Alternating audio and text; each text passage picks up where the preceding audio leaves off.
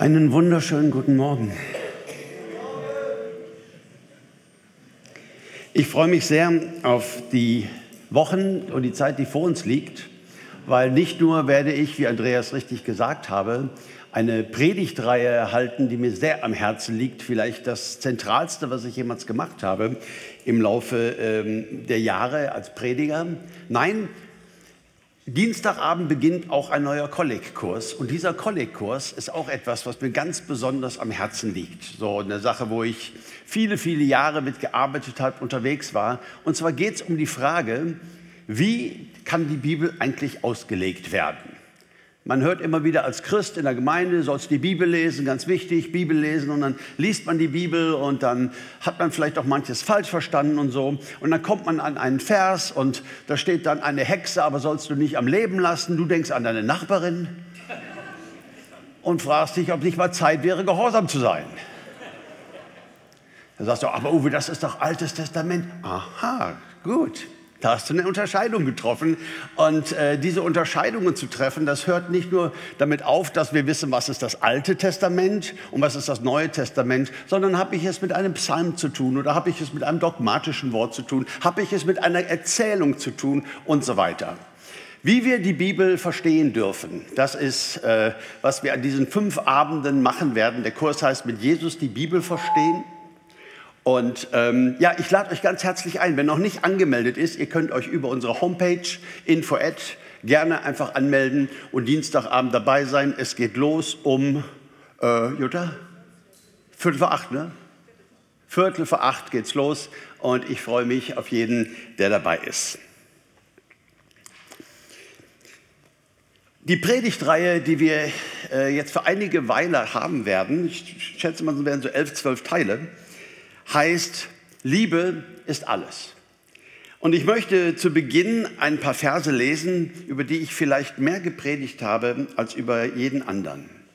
In Matthäus 22, Vers 36 bis 38 finden wir folgende Worte. Meister, welches ist das größte Gebot im Gesetz? Jesus sprach zu ihm, du sollst den Herrn, deinen Gott lieben mit deinem ganzen Herzen und mit deiner ganzen Seele und mit deinem ganzen Denken. Das ist das erste und größte Gebot. Was ist das größte Gebot? Wir haben eine Bibel voller Gebote. Im Alten Testament ganz besonders ganz, ganz viele Gebote, Aufforderungen auch im Neuen Testament, Ermahnungen, äh, Belehrungen darüber, was gut ist und was richtig ist und wie wir zu leben haben. Eine Riesensumme. Und dieser Mann fragt, was ist das Größte? Also das, was unterm Strich steht. Wenn man in der Gemeinde, in der Vorstandsarbeit ist, wie ich das seit vielen Jahren tue oder in Vereinen, dann gibt es ja immer einen Kassierer oder einen Schatzmeister. Und das sind immer Leute, die sind äh, genau das Gegenteil von mir. Die sind unfassbar gewissenhaft mit jeder Komma und mit jeder Zahl. Und manchmal fragst du dann den Kassierer oder den Schatzmeister, du hör mal, wir überlegen, das und das zu machen. Ähm, was sagst du denn dazu? Und dann kommt ein ziemlich langer Vortrag. Es fallen Worte wie aktiver und passiver und Rücklagen und, äh, äh, äh und so. Und dann höre ich mir das immer an und am Ende sage ich, wow, danke, aber nochmal zurück zu meiner Frage, können wir uns das jetzt leisten oder nicht? Und dann guckt man mich vielleicht auch schon mal irritiert an und sagt, ich dachte, das hätte ich gerade erklärt. Ja, aber ich, ich wollte wissen, was unterm Strich steht. Also, die Summanden sind nicht unwichtig. Und es ist so gut, dass wir solche gewissenhaften Leute haben, denn äh, die Bücher werden geprüft und äh, das Finanzamt prüft und die Prüfer prüfen und äh, alles ganz wichtig, dass das gewissenhaft gemacht wird. Aber wie schön ist es für einfachere Menschen wie mich, zu verstehen zu dürfen, das steht unterm Strich. Wenn du das alles zusammenrechnest, das steht unterm Strich, dann sind für mich die Summanden nicht ganz so wichtig, sondern eben die Summe. Die Bibel ist voll von ganz, ganz wichtigen Geboten, von ganz viel Lehre, von ganz viel Anleitung darüber, wie der Mensch zu leben hat und wie es Gott wohlgefällig wäre und wie es richtig wäre. Aber Jesus gibt uns hier die Chance, das einmal alles zusammenzufassen. Was für eine Frage. Was ist das Größte von all den Geboten? Ist nicht morden, äh, ist das wichtiger als äh, nicht stehlen? Oder ähm, was ist jetzt hier, sag doch mal, wägt doch mal ab, was ist von alledem das Größte? Und Jesus überrascht und sagt, das Größte, das, worum es geht, das, was unterm Strich steht, ist, du sollst Gott lieben. Gott sehnt sich nach deiner Liebe. Er möchte in einer Liebesbeziehung zu dir stehen. Und wenn du Gott liebst, dann lebst du in dem größten Gebot, das es überhaupt gibt. Paulus fasst das einmal zusammen, diesen Ansatz Jesu. In 1 Timotheus 1, Vers 5 finden wir den Satz, das Endziel des Gebotes aber ist Liebe. Das ist das Endziel. Das ist, worum es geht. Von da entwickelt sich alles andere. Das ist das größte Gebot im Gesetz. Gott sehnt sich nach deiner Liebe. Gott liebt dich und wenn man jemand liebt, dann sehnt man sich auch, dass diese Liebe beantwortet wird. Und Gott sehnt sich nach deiner Liebe und das größte Gebot, was er den Menschen zu geben hat, ist eben das. Du sollst Gott lieben. Noch einmal unsere, den Text, damit wir ihn im Ohr haben, aus Matthäus 22, 36. Welches ist das größte Gebot im Gesetz? Jesus sprach zu ihm, du sollst den Herrn, deinen Gott lieben. Das ist das größte und erste Gebot. Habt ihr gehört? Das größte und das erste Gebot. Als junger Prediger habe ich oft gedacht, so die Evangelien und die Geschichten so um Jesus und was er so sagt, das ist super für die Sonntagsschule und äh, super für vielleicht eine evangelistische Veranstaltung. Aber für einen gereiften Christen sind die Paulusbriefe oder die Epistel, da ist ja viel mehr drin, das hat ja alles viel mehr Substanz habe ich damals falsch gelegen. Das Gegenteil ähm, ist der Fall. Es ist nur ganz wichtig, dass wir verstehen, manchmal mit einer etwas hebräischen Gesinnung an die Sache zu gehen, weil Jesus war ein jüdischer Rabbi. Er war ein jüdischer Rabbi. Er hat sogar einmal gesagt, ich bin nur gekommen für die verlorenen Schafe des Hauses Israel. Er hatte seine Jünger, er war einer von vielen Rabbis in diesem Land. Und äh, das ist wichtig, eine Sache zu verstehen. Nämlich bei Jesus zählt jedes Wort. Und wenn man Jesus eine Frage stellt und dann auf die Antwort achtet, dann merkt man manchmal, dass er nicht nur diese Frage beantwortet, sondern dass er in seiner Antwort die Fragestellung erweitert. Die Frage, was war die Frage? Die Frage war, was ist das größte Gebot? Jesus sagt, Gott lieben und sagt dann, das ist das erste und das größte Gebot. In seiner Antwort erweitert er die Fragestellung. Gefragt war nur nach dem Größten. Jesus sagt, es ist zwei Dinge. Es ist das Erste und es ist das Größte. Es ist nicht nur das Wichtigste, sondern es ist das, womit alles losgeht. Es ist das, was an den Anfang gehört. So wie ich halt bin, ähm, dass ich die Buchführung nicht immer so verstehen kann in den Details, geht es mir auch mit Bedienungsanleitungen. Ich versuche immer erstmal ohne. Und dann geht man in einen Laden und kauft einen neuen Schrank und will ihn zu Hause zusammenbauen und da ist die Bedienungsanleitung und ich denke, ach Quatsch, das ist das Unterding, das kommt dann oben, das, das mache ich doch. Und dann baue ich es zusammen und da steht dann dieser Schrank und meine Frau kommt und bewundert mein Werk, hast du gut gemacht und ich mache die Türen auf und ich sage, ach guck mal, was für ein Zufall. Die Innenseite des Schrankes ist genau die gleiche Farbe wie die Wand. Und dann sagt sie, nein, das ist die Wand du hast das Rückteil vergessen einzubauen. Und dann gucke ich, ach, da steht ja noch ein Rückteil. Ich sage, kein Problem, mache ich eben. Ich hole das Rückteil und stelle fest, ich muss es nochmal auseinanderbauen. Ich kann nicht einfach das Rückteil reintun, sondern ich hätte mich an eine Reihenfolge halten müssen. Ich darf alles wieder auseinandernehmen. Ich darf nochmal von vorne anfangen, ähm, weil nicht nur, dass jedes Teil an seinem Platz ist, ist wichtig, sondern die Reihenfolge ist sehr, sehr wichtig. Ist übrigens ganz ähnlich, wenn man sein Hemd äh, zuknöpft morgens. Hast du einen Knopf falsch, dann kannst du ganz vorsichtig weiterknöpfen. Du kannst Gott lobend weiterknöpfen. Du kannst Bibel zitierend weiterknöpfen. Ähm, es wird nicht werden. Du hast es wieder aufzumachen. Ähm, der erste ist unfassbar wichtig. Und das ist, was Jesus hier sagt. Das erste und das größte Gebot. Das, womit alles losgeht, das ist die Quelle, aus der sich alles andere entwickelt. Das ist, was am Anfang steht, das erste und das größte Gebot. Jesus spricht im Buch der Offenbarung mit seiner Gemeinde in Ephesus. Das war eine echte Erweckungsgemeinde aus paulinischen Zeiten. Da waren wunderbare Dinge geschehen, eine große Gemeinde, eine einflussreiche Gemeinde. Und er sagt ihnen Folgendes in Offenbarung 2, Vers 2 bis 4. Er sagt, ich weiß deine Werke und deine Arbeit und deine Geduld und, und, und. Ganz viel Gutes konnte man über diese Gemeinde sagen. Doch einen Vorwurf muss ich dir machen. Du liebst mich nicht mehr so wie am Anfang. Was für ein Gedanke. Eine Gemeinde wird beurteilt von ihrem Herrn, von Jesus Christus. Und er sagt, ja, ihr super Lehre und ihr habt die Irrlehrer nicht geduldet, ihr habt da klare Linie gezogen und ihr macht das gut und ihr macht das gut. Ganz, ganz viel Laden läuft. Aber eins muss ich euch sagen, es mangelt an der Liebe. Gott lieben ist das größte Gebot. Ihr lebt mich nicht mehr wie am Anfang. Ihr lebt nicht mehr euer Leben aus dieser Liebesbeziehung heraus, wie es einst war. Und da kann die Gemeinde noch top dastehen. Da kann noch manches gut laufen, manches lobenswert sein.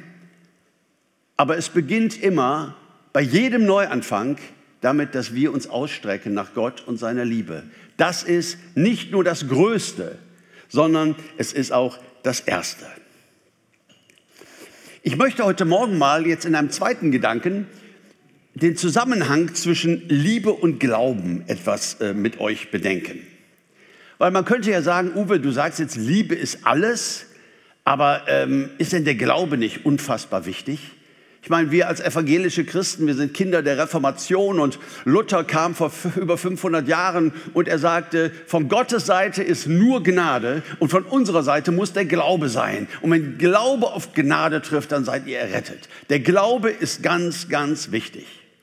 Immer wieder rufen wir auf zum Glauben. Immer wieder rufen wir auf, im Glauben zu leben. Ist das denn nicht das Zentralste? Ist das nicht fast ein bisschen gefährlich zu sagen, Liebe ist alles? Kann man durch Liebe errettet werden? Musste man den Glauben nicht äh, viel mehr betonen? Und dann denke ich an gewisse Bibelstellen, die das ja auch nahelegen. Epheser 2, Vers 8. Durch Gottes Gnade seid ihr gerettet, und zwar aufgrund des Glaubens. Aha, kein Wort von Liebe. Markus 16, 16. Wer glaubt und getauft wird, soll gerettet werden. Hebräer 11, Vers 6. Ohne Glauben ist es unmöglich, Gott wohlzugefallen. Johannes 6, 28, da fragten sie ihn, was sollen wir tun, um Gottes Willen zu erfüllen? Er erwiderte, nur eins erwartet Gott von euch.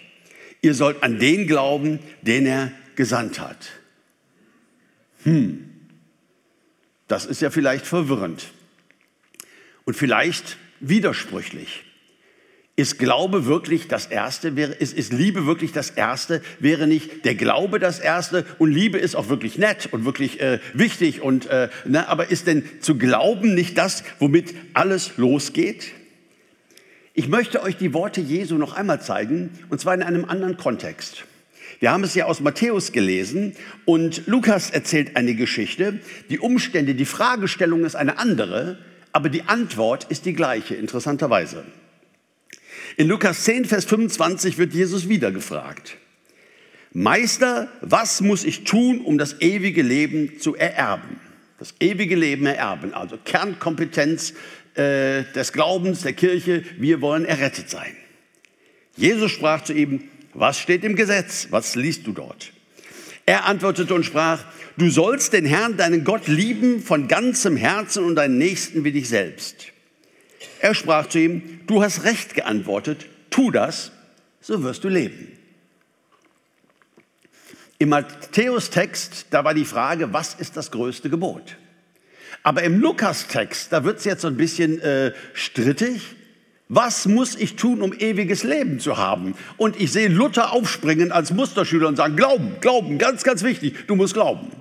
Und wir haben ja auch gerade Bibelstellen miteinander betrachtet, die das ja so äh, eindeutig sagen. Jesus wird gefragt, was muss ich tun, um das ewige Leben zu haben? Und er sagt, Gott lieben und deinen Nächsten wie dich selbst. Wie ist diese Beziehung zwischen Glauben und Liebe? Wie ist das gemeint? Nun, Glaube ist ein Weg. Glaube ist ein Weg und Liebe zu Gott ist das Ziel. Und Weg und Ziel kann man nicht voneinander trennen. Ohne einen Weg wirst du nie zu einem Ziel gelangen. Und ohne ein Ziel brauchst du keinen Weg. Ist der Weg völlig wertlos. Eine Straße, die nirgendwo hinführt, das ist eine Straße, auf der keiner unterwegs sein möchte. Nein, ich bin auf dieser Straße unterwegs, weil ich möchte zum Aldi oder zum Lidl. Ich kriege kein Geld von denen, nicht, dass ihr irgendwie denkt. Ne? Nur Beispiel. Eine Straße, die nirgendwo hinführt, auf der ist keiner unterwegs. Aber wir brauchen einen Weg, um an ein Ziel zu kommen. Das ist nicht voneinander zu trennen. Das heißt, was ich sagen will, ist, wir sind auf dem Weg des Glaubens. Das ist sehr richtig. Und das ist alternativlos. Wir sind auf dem Weg des Glaubens, aber mit dem Ziel, Gott zu lieben. Glaube hat ein Ziel nämlich Gott zu lieben. Und da wird das Ganze eins und diese Bibelstellen überhaupt nicht mehr widersprüchlich. Wie kann ich das ewige Leben ererben, wird Jesus gefragt. Er sagt, was steht denn im Gesetz? Gott lieben, den Nächsten wie mich selbst? Genau, sagt Jesus. Mach das und du wirst leben. Wer sich aufmacht, Gott zu lieben, der macht sich auf den Weg und er betritt die Straße des Glaubens. Es gibt keinen anderen Weg. Und da wird es wieder eins und da gehört es dann zusammen. Glaube ist nicht so eine Art Versicherung, dass ich vielleicht einen Christen sagen höre, es gibt da einen Himmel und äh, da kann man reinkommen, aber wichtig ist, dass man geglaubt hat und du denkst, naja, kann ja nicht schaden. Ne? Mache ich mal, glaube ich mal, spreche ein Gebet nach und sage, das glaube ich jetzt, äh, prima, dann ist ja jetzt eigentlich alles erfüllt, jetzt lebe ich weiter, wie ich gerne möchte und äh, prima. Ich habe mich nochmal abgesichert, falls das stimmt, was die sagen, ähm, nehme ich das auch noch mit, kostet ja nichts. Ähm, ich habe jetzt auch geglaubt. Nein, nein, Glaube ist ein Weg. Es ist, es ist sich auf den Weg zu machen, in eine Liebesbeziehung zu Gott zu kommen. Wir haben einen Schöpfergott, der sich danach sehnt, in einer Liebesbeziehung zu uns zu stehen. Er liebt uns. Er möchte, dass wir diese Liebe empfangen. Er möchte, dass wir diese Liebe erwidern. Das ist, worum es geht. Wenn ein Verlag mich anrufen würde und sagen würde, du Uwe, es gibt im Moment keine Bibeln in Deutschland, alle vergriffen. Wir wollen eine neue Auflage machen. Aber weißt du, das Wort Bibel, das ist so, so, so ein bisschen altbacken. Hättest du nicht mal einen Titel, der irgendwie alles zusammenfasst? Ein Titel, wo man sagen kann, jo, darum geht's in dem Buch. Das so möglichst den Kern auf den Punkt bringt. Ich glaube, der Titel dieser Predigtreihe würde mir gefallen. Liebe ist alles. Oder früher habe ich gerne gesagt, Liebe XXL. Das Liebesbuch. Liebe ist alles. Liebe ist das, worum sich alles dreht in diesem Buch. Gott schafft die Menschen aus Liebe und er will mit uns leben in einer Liebesbeziehung. Darum geht es. Es geht nicht um eine Rückversicherung, irgendwie in den Himmel zu kommen. Und ewiges Leben, danach wurde ja gefragt, ist ja nicht nur für immer Leben, das tut jeder sondern ewiges Leben im Hebräischen bezeichnet auch die Lebensqualität. Es beginnt nicht, wenn ich tot bin, es beginnt jetzt das ewige Leben. Ein pralles Leben, ein gutes Leben, ein Leben mit Gott, ein Leben in einer Liebesbeziehung mit Gott. Und so möchte ich euch noch mal zwei Bibelstellen zeigen, wo sich das Ganze jetzt mischt. Ich habe euch erst nur die über den Glauben gezeigt. Dann haben wir eine, also Glaube und werd errettet. Dann haben wir eine angeschaut, Gott will, dass du ihn liebst und dann hast du ewiges Leben. Und jetzt schauen wir mal, wie sich das mischt, zum Beispiel bei Jakobus, dem leiblichen Halbbruder unseres Herrn Jesus. Er schreibt, Jakobus 2, Vers 5, Hört mir gut zu, liebe Brüder und Schwestern. Hat Gott nicht gerade die erwählt, die in den Augen der Welt arm sind? Sie sollen im Glauben reich werden und einen Platz in Gottes Reich haben, das er allen zugesagt hat, die ihn lieben. Sie sollen reich werden im Glauben, beschenkt werden im Glauben. Sie machen sich auf den Weg des Glaubens. Aber dieses Reich ist für Menschen, die Gott lieben. Das ist das Ziel, dass wir in Gottes Reich sind, in dieser eines Tages vollendeten Liebesbeziehung mit Gott. Was für ein Geschenk. Und darum geht es in der gesamten Bibel von der ersten bis zur letzten Seite um Gott, um seine Liebe um den großen Bruch mit Gott des Menschen, um die Wiederherstellung und die Versöhnung. Das ist das Thema, die unfassbare, unendliche Liebe Gottes. Du sagst, Uwe, das ist sehr schön, aber wie kann ich mich denn in diese Richtung aufmachen? Wie, wo geht das denn los? Es geht damit los, dass wir erstmal die Quelle aller Liebe entdecken, nämlich Gott. Die Quelle aller Liebe entdecken. Ähm, die Bibel gebraucht ja viele Bilder für Gott. Er ist ein Hirte. Ja, ist er ja nicht wirklich, da laufen ja nicht Schafe im Himmel rum. Ähm, sondern es zeigt ja, dass er sich kümmert. Ne? Es sind Bilder, die uns als Menschen zeigen wollen, wie er ist. Bräutigam, Vater, ganz, ganz viele Dinge, wo wir, wo wir verstehen, was Gott ist, ganz, ganz viele Bilder. Aber wir haben einige wenige Bibelstellen, interessanterweise oft in johannäischer Tradition, die uns sagen, was Gott ist in Substanz. Ja? Also, wenn ich jetzt mal sage, wer ist Uwe, könnte man sagen, ja, Prediger oder ja, Musiker oder ja, Mann von oder ja, lebend in oder man könnte sagen, Mensch. So, das ist, was ich bin in Substanz. Was ist Gott in Substanz? Und gerade Johannes gibt der Antworten. Im 1. Johannes 8 und 16 sagt er, Gott ist Liebe. Und ganz schnell kommen immer Christen und springen auf und sagen, ja, aber wir dürfen nicht vergessen, er ist auch heilig. So diese Angst davor zu sagen, das ist nur eine Seite. Nein, unser Gott ist eins nicht, nämlich schizophren. Er ist weder schizophren, noch hat er eine multiple Persönlichkeit, Störung, sondern er ist, ich bin, der ich bin. Also das klingt für mich nach gutem Selbstvertrauen, oder?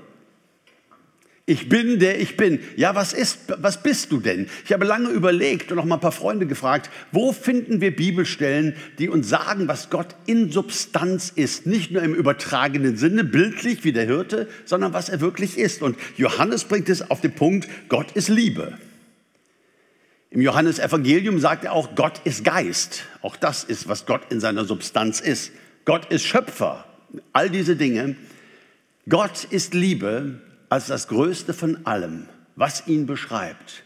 Ein liebender Gott, der nicht nur unfassbar dolle, dolle, dolle liebt, sondern der die Liebe personifiziert. Gott ist Liebe in Substanz. Was für ein Gedanke. Und wenn wir uns auf den Weg mit Jesus Christus machen oder wenn wir uns immer wieder neu auf den Weg mit Jesus Christus machen, ähm, ist es immer wichtig, im Kopf, im Hinterkopf zu behalten, wo geht alles los? Was ist der Anfang? Was ist der Anfang? Ah, ich müsste wieder mehr Bibel lesen oder ich müsste vielleicht mehr mitarbeiten oder ich müsste vielleicht das hier besser machen oder dieses oder jenes und da mögen richtig gute Ideen bei sein, will ich gar nicht abwerten. Aber das Erste und das Größte ist es, dich auf den Weg zu machen, ganz neu in diese Liebesbeziehung mit Gott und Gott zu erkennen mit immer mehr Tiefe als das, was er wirklich, wirklich, wirklich ist. Gott ist Liebe. Johannes sagt in 1. Johannes 4, Vers 10, darin besteht die Liebe, nicht, dass wir Gott geliebt haben, sondern dass er uns geliebt hat. Wow. Das finde ich jetzt gerade sehr entlastend. Weil wenn ich jetzt an das Reformatorische denke, worüber wir gerade gesprochen haben, Gott hat Gnade, ich muss glauben, alles cool. Gnade, Glaube trifft auf Gnade, alles cool, ich bin errettet, alles prima, äh, klingt gut. Wenn jetzt aber die Anforderung ist, Gott will geliebt werden, du musst Gott lieben, dann geht ja der Druck wieder los. Was muss ich tun? Mag er Blumen? Oder mehr Lieder singen oder Gott will von mir geliebt werden. Kann ich denn auf Befehl lieben? Nein, natürlich nicht. Liebe kann nicht befohlen werden. Und deshalb finde ich diesen Satz so unfassbar bedeutsam. Darin besteht die Liebe. Nicht, dass wir Gott geliebt haben, damit geht es nicht los, sondern dass er uns geliebt hat. Alles Lieben beginnt mit Gott. Alles Lieben beginnt mit Gott. Und deshalb ist dieses größte und oberste und erste Gebot, Gott zu lieben, auch menschlich überhaupt nicht machbar. sondern es ist eigentlich, anders kann ich es nicht verstehen, eine Aufforderung, auf seine Liebe zu reagieren. Das oberste Gebot, ich sage es noch einmal, Gott zu lieben, ist menschlich nicht einfach machbar, sondern es ist die Aufforderung, auf seine Liebe zu reagieren. Und das bringt uns dann wieder zurück zum Thema Glauben. Wie reagieren wir, wenn wir geliebt werden? Wenn Gott uns sagt, dass er uns je und je geliebt hat, wenn Gott dir sagt, dass er dich kannte vor Grundlegung der Welt, dass er dich kannte, als du noch im Mutterleib warst und dich geliebt hat und dich erwählt hat und sich nach dir gesehnt hat, indem wir auf ihn zugehen und ihm diese Liebe abnehmen, indem wir uns Liebe schenken lassen, indem wir uns lieben lassen, indem seine Liebe unser Herz füllen darf. Alles Lieben geht von dem aus, der die Liebe personifiziert. Wir müssen uns einfach lieben lassen und werden staunend erleben, was mit unserem Leben passiert. Das, was dein Leben wirklich verändert, dass es zu einem besseren Leben wird, mit weniger Egoismus, ähm, mit weniger Dingen, die nicht gut sind und destruktiv sind. Das, was dich wirklich nachhaltig verändert, ist Gottes Liebe. Religion kann das niemals tun. Es sich einfach immer wieder vornehmen, es sich zusammenreißen, kann es niemals tun. Die Liebe verändert. Die Liebe ist die größte Kraft des Universums. Gott ist Liebe. Er füllt das Universum aus. Die größte Kraft im All ist die Liebe. Und diese Liebe hat die Kraft, auch dich zu verändern und Christus Nachfolge und darin zu reifen und ungute Dinge zu lassen, äh, gehorsam zu leben, beginnt nicht damit, dass wir es uns zum tausendsten Mal vornehmen, sondern es beginnt damit, dass Gott uns berührt mit seiner Liebe und mit seiner Liebe unser Herz erfüllt. Das Gebot, Gott zu lieben, ist zunächst einmal das Gebot, Gottes Liebe zu beantworten und in einer Liebesbeziehung zu Gott zu stehen. Und aus dieser wachsenden Liebesbeziehung zu Gott entwickelt sich alles Gute. Heiligung, Opferbereitschaft, Christusähnlichkeit, ganz, ganz viele Dinge, Selbstlosigkeit, ganz, ganz viele Tugenden. Sie kommen nicht daher, dass wir es uns dolle vornehmen, sondern sie kommen daher, dass unser Leben verändert wird. Der, der verliebt ist, der, der voller Liebe ist, Liebe hat so eine unfassbare Kraft. Ich muss immer so an den Jakob denken, der seinen Bruder betrügt, also um diesen Segen zu bekommen von seinem Vater. Vielleicht kennt ihr ja die Geschichte. Jakob und Esau. Und ähm, dieser Sohn will unbedingt diesen Segen bekommen und er, der Vater ist schon ziemlich alt und blind und so und er tut so, als wäre er sein großer Bruder. Und ähm, dieser Jakob war ein, eine ziemlich linke Bazille. Ja, das war so ein Mensch, was er wollte im Leben, das hat er sich geholt und die Wege, wie er es getan hat, waren durchaus nicht okay. Und dann muss er fliehen, weil das kam bei seinem Bruder ganz schlecht an. Er muss also fliehen, geht ins Ausland, um bei seinem Onkel zu leben. Und da lernt er eine junge Frau kennen und verliebt sich unfassbar. Und der Vater sagt von dem Mädchen, der Onkel, kannst du haben, aber sieben Jahre schuften. Und wie ich diesen Jakob einschätze, wird er sagen, ich guck mal, irgendwas lasse ich mir hier einfallen. Ja, sieben Jahre schuften. Oder vielleicht hat er auch gedacht, hätte auch denken können, andere Väter haben auch schöne Töchter, meine ich, sieben Jahre schuften. Das passt einfach gar nicht in meinen Charakter. Ich bin der, der sich nimmt, was er braucht. Ich bin der, der die Abkürzungen sucht und auch gerne mal ein bisschen rumtrickst. Und dann geschieht an der Stelle das größte Wunder im ganzen Alten Testament. Sag ich jetzt einfach mal so. Das heißt es, so arbeitete er sieben Jahre und sieben Jahre waren für ihn wie sieben Tage. So lieb hatte er sie. Der war so verknallt. Der war so verknallt, dass er einen ganz, ganz schweren Weg, der ihm charakterlich nicht unbedingt, man hätte nicht gedacht, dass er es macht, dass er diesen Weg geht. Warum? Weil Liebe unser Herz verändert. Weil Liebe alles ist, weil Liebe die größte Kraft des Universums ist. Ich weiß nicht, wie es euch geht, aber biblische Texte über Heiligung, über Gehorsam, über Gebote, die können ja auch ziemlich bedrückend wirken.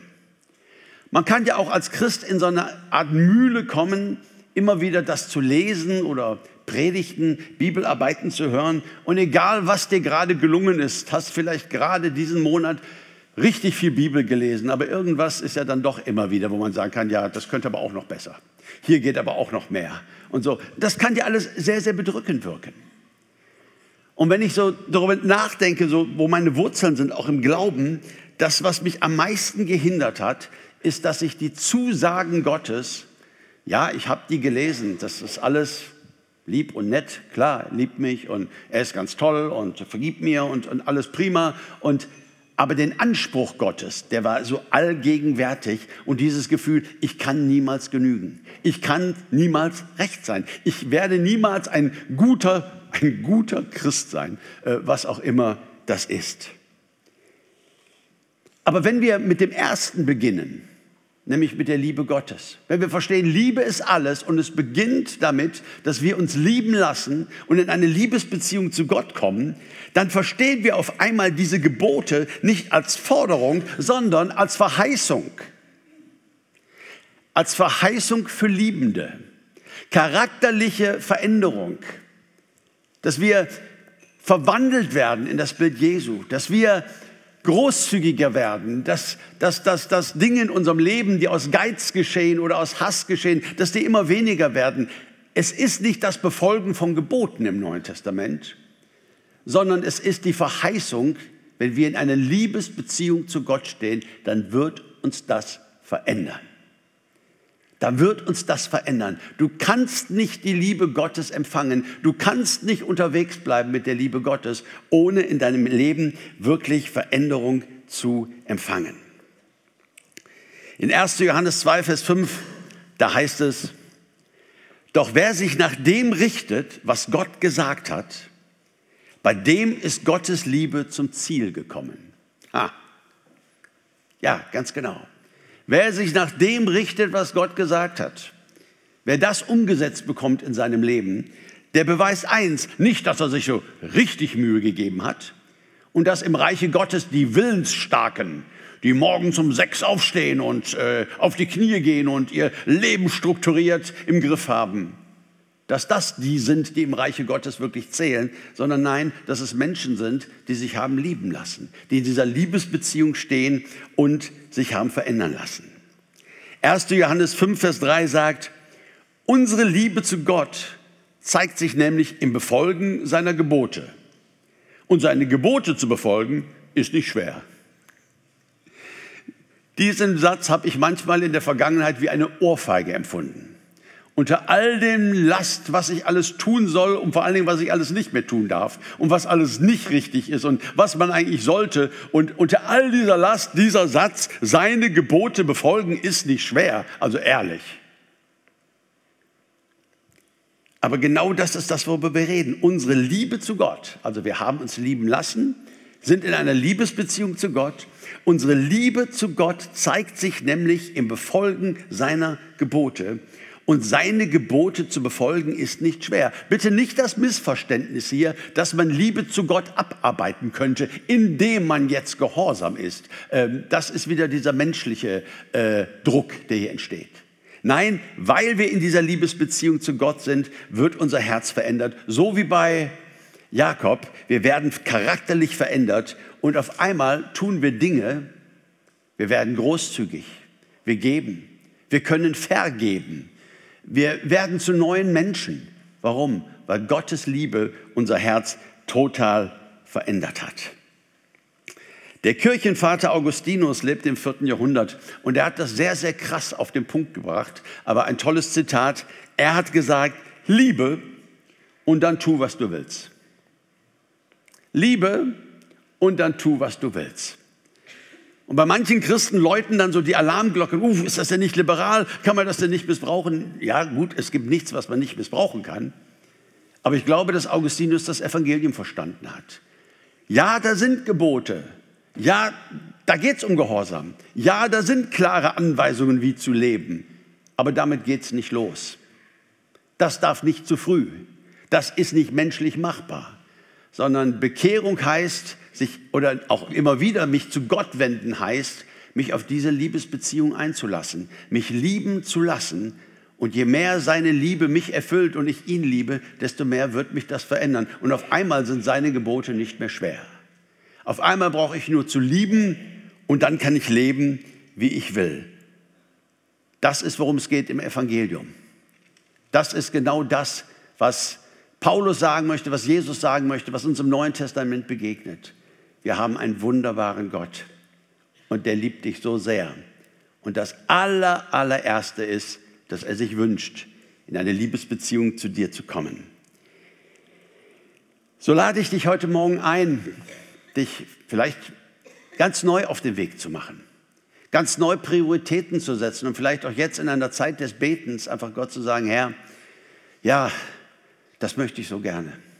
Da möchte ich mich so gerne wieder auf den Weg machen. Es gibt so viel in meinem Leben und auch in der Firma ist gerade viel und Gemeinde und man ist treu und man will Dinge tun, das ist alles gut und richtig. Aber Vater, irgendwas ist mir verloren gegangen. Diese, diese Kraftquelle, diese Quelle, aus der alles entsteht. Das, worum es geht, das Erste und das Größte, nämlich Gott zu lieben und dich lieben zu lassen. Amen.